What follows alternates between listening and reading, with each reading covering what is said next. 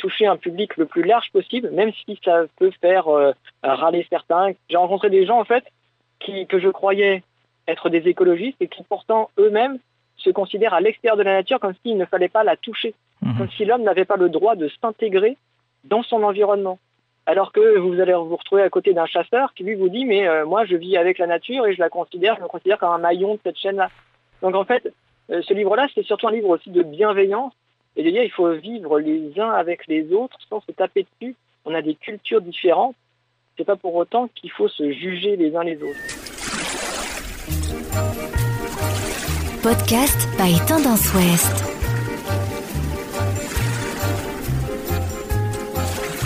Bonjour à tous et bienvenue pour ce nouveau numéro des bouquins dans les poches. Durant sept ans, le photographe naturaliste et écrivain Geoffroy Delorme a partagé la vie des chevreuils au cœur de la forêt domaniale de Louviers en Normandie. Il raconte ses sept années de vie sauvage dans un livre fascinant, L'homme chevreuil, paru aux éditions Les Arènes. Bonjour Geoffroy Delorme. Bonjour. Et merci d'avoir accepté notre invitation. Je le disais, vous avez vécu euh, en forêt euh, durant sept ans dans des conditions assez extrêmes, hein, sans tente, sans abri, sans un sac de couchage. Qu'est-ce qui, dans votre histoire personnelle, vous a conduit à prendre cette décision de vous installer en forêt? Alors en fait, moi, quand j'étais euh, quand j'étais enfant, déjà, j'étais fasciné par la nature, par la forêt, et mes parents avaient une maison qui était construite en lisière de forêt. Donc euh, la, la, seule, euh, la seule chose qui pour moi était, euh, une référence, c'était justement cette forêt. Et par rapport à, mon isolement social, puisque j'ai toujours étudié par correspondance, j'ai été obligé, on va dire, de subir un, petit confinement de 12-13 ans, depuis mon CP jusqu'à la fin du lycée. Et voilà, chacun sait aujourd'hui avec le confinement dû au Covid, euh, ce que ça représente, hein, trois mois sans, voir personne, même parfois en famille, c'était lourd. Euh, moi, j'avais ma famille, mais j'avais pas de contact social extérieur et ça me manquait beaucoup. Mais à la fin, ça a fini par me faire peur. Et la seule chose, la seule référence qui pouvait me rassurer dans cette dans cette histoire-là, c'était justement la nature, la forêt que je voyais tous les jours. Alors que pour d'autres, euh, c'est pas du tout un élément rassurant. Comment vous expliquez que pour vous, ça ait cette vertu de, rassurer? Ah, Je pense que c'est d'abord une culture de, vie. Euh, euh, on a toujours été très très proche de, la nature. Et puis moi, j'ai une j'ai une vision de, la nature qui est peut-être un petit peu plus globale, on va dire. Je suis pas dans une écologie environnementale où on est où l'homme est, euh, est au milieu de tous les éléments et il est arrivé en conquérant. Moi, je, trouve qu'on est un petit maillon de cette chaîne et qu'on est tous à peu près dans la même galère, alors que ce soit un loir, un chevreuil, un cerf, un sanglier, quand on se retrouve tous dans la forêt, c'est pas forcément agréable, mais on est obligé de faire avec les éléments et, euh, je pense que c'est ça qui m'a qui, qui m'a laissé un petit peu partir euh, en forêt. Mais alors, quand est-ce que vous faites le pas, Geoffroy Delorme? Quand est-ce que vous dites cette fois-ci, oui, je, vais vivre cette expérience incroyable de vivre en forêt à la manière d'eux, à la manière des animaux quasiment. Oui, alors en fait, euh, ça mes 19 ans. Euh, J'avais fait euh, des, j'ai fait des études, en, enfin des études. J'ai fait six mois de, formation pour devenir photographe professionnel, et je partais assez régulièrement en forêt pour pouvoir me ressourcer et puis faire voilà quelques photographies. Et euh, avec ces euh, avec ces, ces allers-retours en forêt, j'ai fini par rencontrer un chevreuil que j'ai appelé Daguet. Et euh, à force de, de, le voir, ça m'a vraiment donné envie de d'aller de plus en plus dans la forêt. C'était quelque chose d'assez incroyable parce qu'on s'est croisés sur le bord d'un chemin et, son regard était vraiment euh, euh, voilà unique c'était quelque chose de, magique. Et à partir de là, j'ai dit, je vais aller de plus en plus souvent en forêt. Et en fait, cette immersion-là a commencé très lentement. Donc, je faisais des, allers-retours chez mes parents. Hein, je rentrais euh, dans la maison familiale. Euh, je reprenais des vivres. puis je repartais en forêt. Je restais parfois l'après-midi. Puis ensuite, je me suis dit, tiens, je vais rester la journée. Et ensuite, bah voilà, ça fait 18 heures sur 24, puis 20 heures sur 24. Et quand on arrive à 20 heures sur 24, on se dit, bah pourquoi pas y passer une nuit ou euh, deux nuits. Et puis voilà, le jeu commence et la, relation avec la nature euh, commence également. Alors précisément, votre récit pourrait n'être que celui d'une expérience technique de survie, Geoffroy Delorme, mais c'est aussi et surtout, et c'est ce qui fait sa force, je trouve, une histoire d'amour ou d'affection. Comment est née votre relation exceptionnelle avec les chevreuils? Ah, c'est, euh, j'ai eu 43 amis chevreuils et avec les, donc il y 43 amis chevreuils, il y a une dizaine de chevreuils avec lesquels j'étais vraiment très très proche. Ça marche pas avec tous les chevreuils malheureusement, euh, mais cette, cette relation et cet amour-là euh, que j'ai eu pour eux et qu'ils ont eu pour moi, il est né du fait que on est, je pense, deux espèces avec un point commun, on est des cueilleurs et on se retrouve assez facilement aux mêmes endroits au même moment.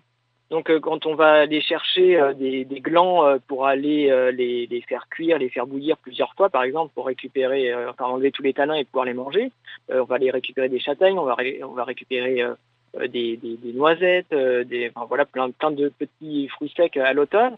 Et les chevreuils, on se retrouve au même moment.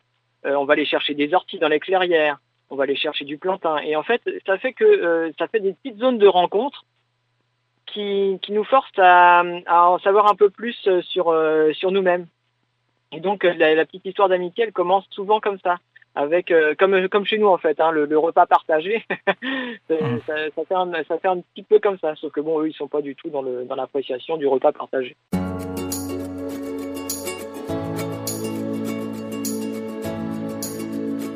Podcast by Tendance Ouest.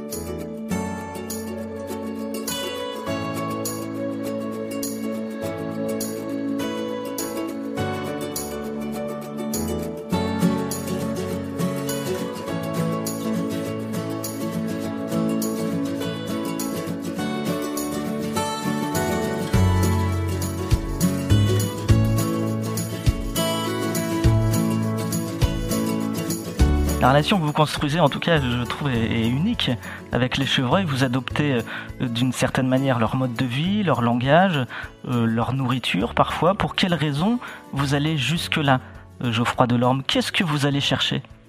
Alors, en fait, on ne peut pas tout prendre hein, de, leur, de leur mode de vie, mais c'est surtout que quand on est dehors, et moi je lisais beaucoup les bouquins de Nicolas Vanier qui disait voilà, il arrivait à dormir à moins 40 sur la neige, sans tente, sans sac de couchage moi je me suis dit bon voilà en forêt de bord il y a 10 degrés de moyenne euh, c'est pas ça qui va me faire mourir. Donc en fait le pire c'est pas vraiment le froid c'est plutôt le vent et euh, l'humidité euh, de la nuit.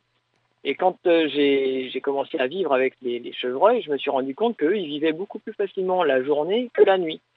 Et que les temps de sommeil en fait étaient plus appréciés justement dans la journée, c'est-à-dire là où on, vraiment on profite de la vie, et puis la nuit où bah voilà on fait que manger, enfin on va aller grignoter.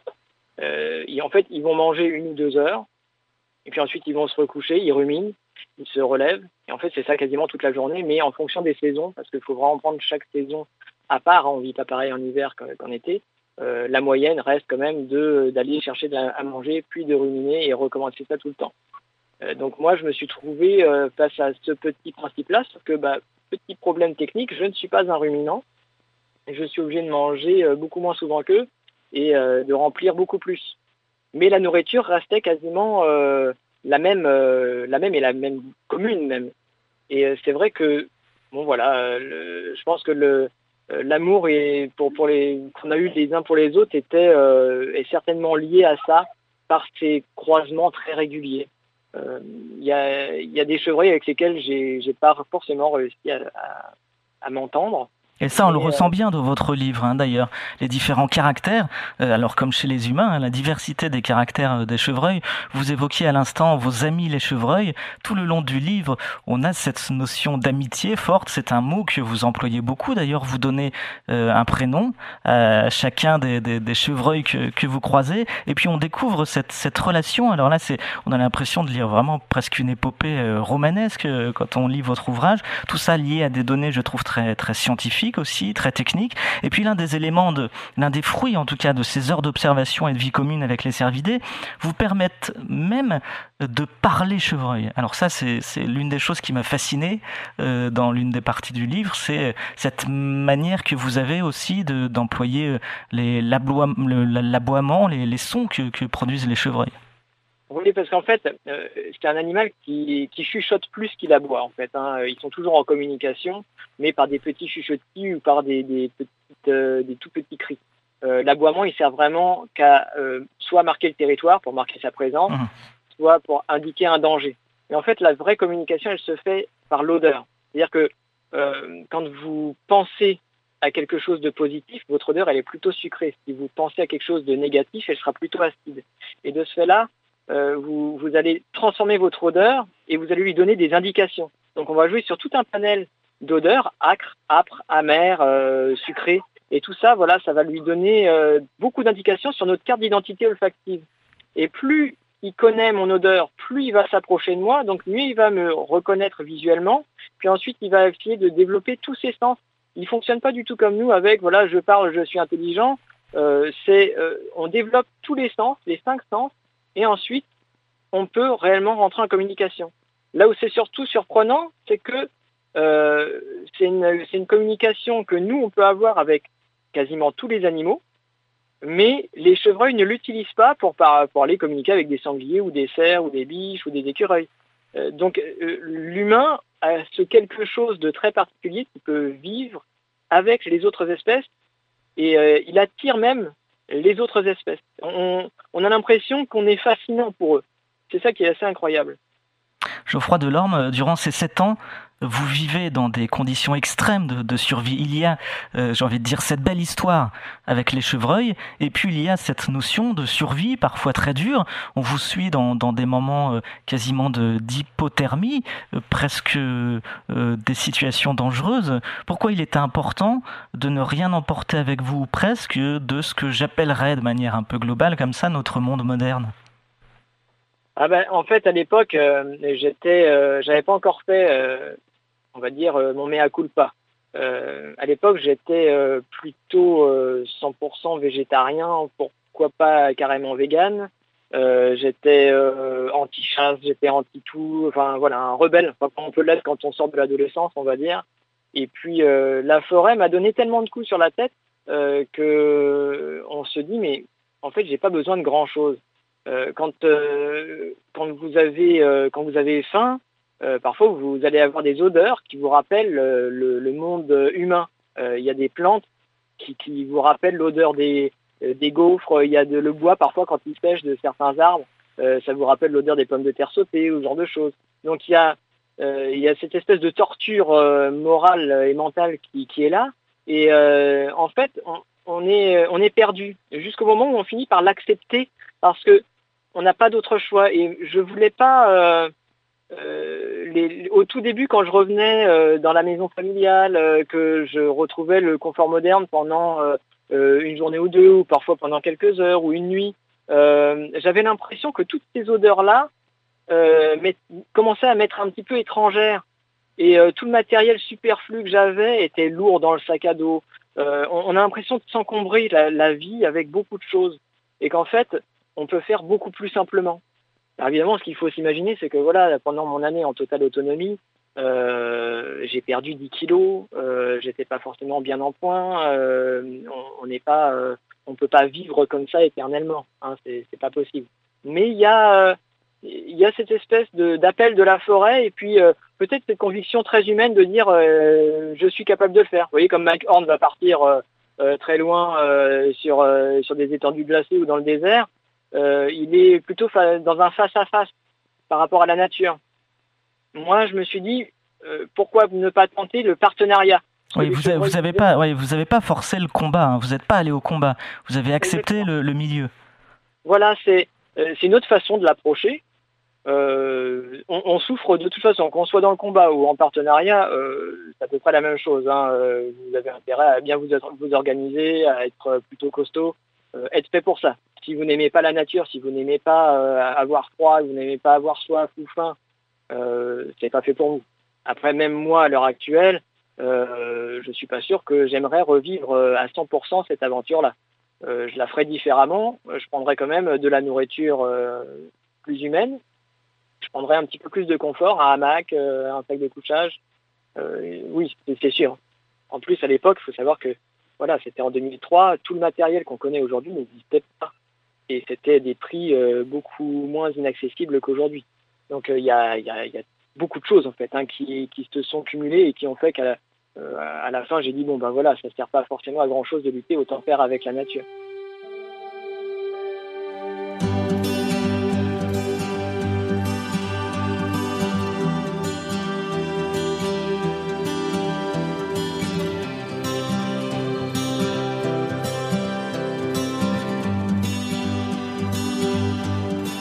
Podcast by Tendance Ouest.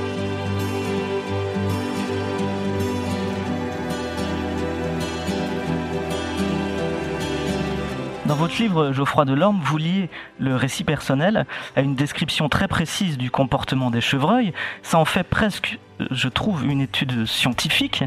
Ça apporte en tout cas une vraie nouvelle pierre dans les, connaissances que l'on a de ces animaux. Cette rigueur-là était importante dans votre démarche? Oui, parce que euh, il y a une. Euh, en fait, aujourd'hui, on, se désintéresse un peu de, de, la nature d'une certaine manière. On, s'y intéresse dans le sens où elle nous fait peur et que si euh, on ne la gère pas, elle risque de nous détruire. Et là, moi, j'ai voulu montrer comme quoi, avec le cœur et avec l'âme des gens, on peut réussir à faire découvrir un univers qui paraît hostile. Euh, il y a beaucoup de livres qui sortent, que ce soit sur les animaux, sur les arbres, et qui sont très scientifiques et on s'y perd parce que euh, c'est chiant à lire. Euh, c'est pas forcément quelque chose qu'on connaît ou qu'on va vouloir découvrir dans la nature. Moi, à travers cette histoire-là, j'ai voulu intégrer une espèce de rigueur scientifique, manière à montrer qu'en quoi on peut vivre dehors, on peut aimer être dehors, et en même temps observer la nature, décrire ce qu'on ressent et ce qu'on voit. Après, voilà, il y a des choses qu'on voit qu'une fois, d'autres qu'on voit euh, trois fois, et puis d'autres qu'on ne revoit plus jamais. C'est un petit peu comme euh, euh, votre enfant quand il, a, quand il fait ses premiers mots. Parfois, vous êtes là quand il vous parle, mais parfois, son premier mot, vous n'étiez pas là, ou la première photo, il fait un geste et vous oubliez le photographier. Ah, bah zut, alors, j'avais pas l'appareil photo. Donc, vous allez dire à tous vos copains, bah oui, bah voilà, il, il m'a fait, il m'a fait les premiers gestes, il m'aime bien. Ah oui, mais c'est pas en photo. Et quand on vit dans la nature, il y a des choses qu'on arrive à photographier, d'autres pas. Alors on fait ce qu'on peut, hein, mais euh, c'est toujours assez compliqué. Et moi, j'ai voulu dans ce livre-là euh, montrer le mode de vie des chevreuils, intéresser les, les, les lecteurs aux chevreuils, alors qu'ils n'auraient peut-être jamais acheté un livre sur les chevreuils en fait de base. Alors si vous écrivez beaucoup sur les chevreuils dans votre livre, vous écrivez aussi, euh, Geoffroy Delorme, beaucoup sur la forêt, et vous n'êtes pas toujours tendre sur la manière dont elle est gérée. Quel est votre constat sur cette gestion, et, quel est l'enjeu de la gestion des forêts en France? Ah bah Aujourd'hui, elle est industrialisée, c'est une gestion très industrielle de la forêt. Quand vous prenez dans une forêt, euh, qu'elle soit domaniale ou non, moi c'était une forêt domaniale, mais il euh, faut savoir que les forêts domaniales se représentent un très faible pourcentage hein, des forêts en France, hein, les trois quarts sont privées. Euh, ces forêts domaniales maintenant euh, sont euh, à but lucratif quasiment. On n'a plus de forêts irrégulières avec des, des, arbres, des chênes, des haies, des merisiers un peu partout. Maintenant, c'est de la monothéisation. Et cette monothéisation fait qu'aujourd'hui, on, on, on, décrit les animaux comme des destructeurs de nature, alors qu'en fait, ils ne font que répondre à un besoin vital de manger et on leur a fait des champs d'arbres où ils trouvent de la nourriture très facilement. Et donc on va les chasser, non pas par écologie, mais par économie. Parce qu'il faut sauver l'industrie forestière. Et ça, c'est quelque chose que euh, je trouve déplorable à l'heure actuelle, parce qu'on pourrait valoriser nos forêts différemment en mettant l'arbre en avant, en mettant les animaux aussi en avant, parce qu'ils ont tous un rôle écologique, et c'est pas en les dénombrant comme des arbres ou en les en les considérant comme euh, des, produits de consommation qu'on arrivera à sauver cette forêt. Ça, c'est sûr et certain. Vous avez beaucoup appris des chevreuils et du milieu dans lequel ils évoluent. Qu'est-ce que vous avez découvert sur vous durant cette immersion de 7 ans? Ah bah justement, en fait, on, se découvre plus qu'on découvre les autres. Euh, on, découvre qu'avant même de comprendre euh, l'écologie telle qu'on peut la, la voir aujourd'hui, euh, on a nous-mêmes une microécologie. C'est-à-dire notre microécologie, c'est notre corps et notre conscience. Et quand elles ne sont pas en phase, on n'arrive pas à rentrer en communication avec les autres écologies, les environnements qui nous entourent. Et moi, je suis arrivé un peu euh, en conquérant, et ensuite je me suis remis à ma place dans l'ordre des choses en étant juste partenaire avec la nature. Mais j'ai jamais considéré ni la forêt ni les animaux comme des médicaments. Ils, sont juste là pour nous remettre un peu à notre place. Les chevreuils m'ont accepté euh, parce que voilà, euh, il fallait bien qu'ils fassent avec euh, un humain dans la forêt.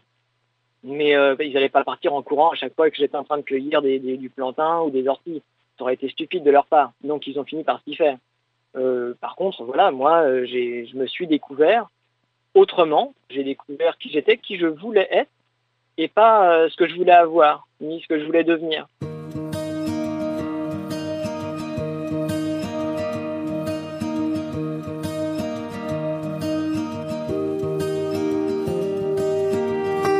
Podcast by Tendance Ouest.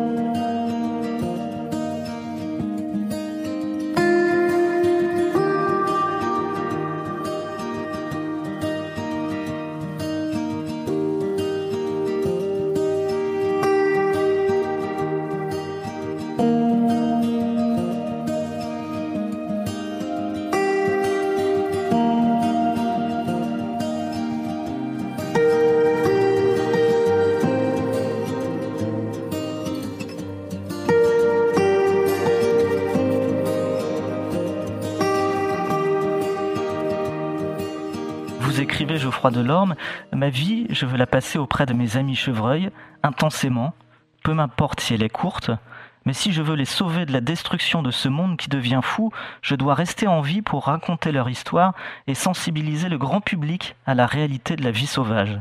C'est ça, aujourd'hui, votre projet, votre mission, nous sensibiliser à la réalité de la vie sauvage? Oui, c'est ça, c'est le but de mon livre.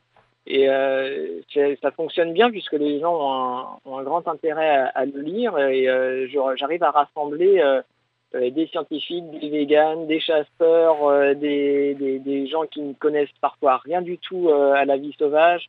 Et voilà, je, trouve que on, devrait apprendre à être des, des bons humains avant même d'être des bons civilisés. Que la civilisation, si vous voulez, quand vous vivez en forêt, elle représente plus un, danger pour le sauvage, alors que euh, l'humain, lui, ne représente pas un danger pour le sauvage.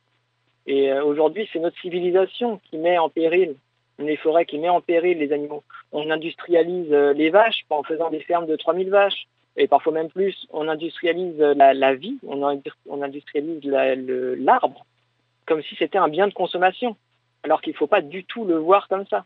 Il faut le valoriser et se poser la question, qu'est-ce que je vais en faire? Est-ce que j'en ai vraiment besoin? C'est ça la vraie question. C'est pas de produire au outrance et de spéculer sur le marché de l'arbre comme on pourrait faire des, voitures ou euh, du papier toilette. Ça n'a rien à voir avec tout ça.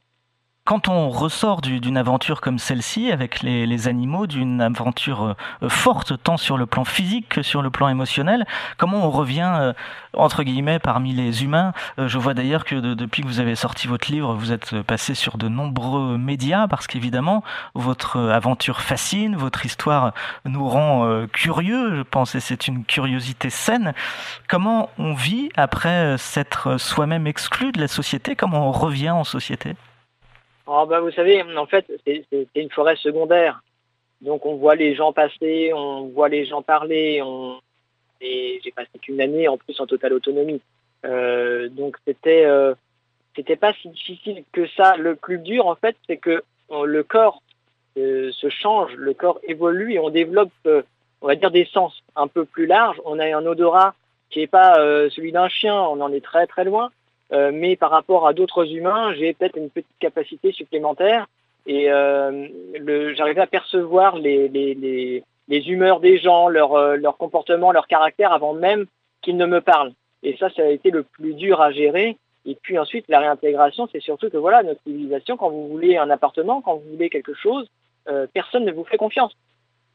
Et moi, je sortais d'un univers où normalement on n'est pas censé vivre avec des chevreuils, et pourtant ils m'ont fait confiance et je reviens dans une société humaine où les gens sont censés m'apporter leur soutien et je me retrouve sans rien.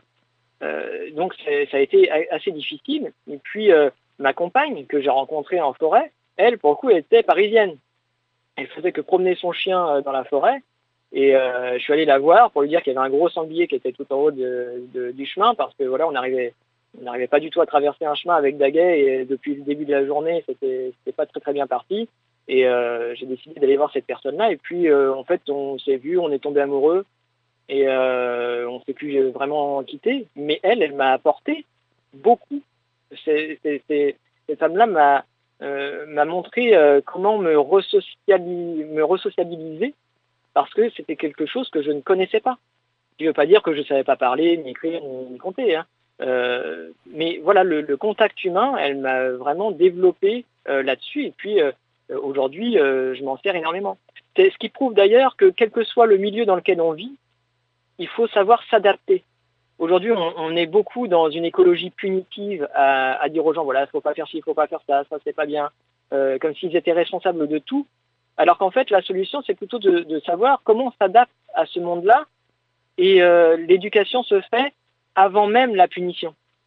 Et aujourd'hui, on n'est pas dans ce, dans ce principe-là. Et c'est fort dommage. C'est pour ça que j'ai décidé d'écrire ce livre-là, L'homme chevreuil, pour pouvoir euh, toucher un public le plus large possible, même si ça peut faire euh, râler certains, que je me retrouve avec des, écologistes qui se retrouvent eux, qui se trouvent eux-mêmes à l'extérieur de la nature. J'ai rencontré des gens en fait qui, que je croyais être des écologistes et qui pourtant eux-mêmes se considèrent à l'extérieur de la nature comme s'il ne fallait pas la toucher, mhm. comme si l'homme n'avait pas le droit de s'intégrer dans son environnement. Alors que vous allez vous retrouver à côté d'un chasseur qui lui vous dit mais euh, moi je vis avec la nature et je la considère, je me considère comme un maillon de cette chaîne-là. Donc en fait, euh, ce livre-là, c'est surtout un livre aussi de bienveillance et de dire il faut vivre les uns avec les autres sans se taper dessus. On a des cultures différentes. C'est pas pour autant qu'il faut se juger les uns les autres. Ce livre est un succès, Geoffroy Delorme, juste avant de vous saluer, ça veut dire qu'on peut être optimiste, ça veut dire que, en tout cas, on est sensible euh, à une certaine contemplation de la nature et, au récit de, cette contemplation? Oui, je pense qu'aujourd'hui, on, euh, on peut être très optimiste sur l'avenir parce que les, euh, les gens comprennent l'enjeu vital qu'il peut y avoir à à, non pas admirer la nature, mais vivre avec elle et la considérer et se considérer comme faisant partie d'elle.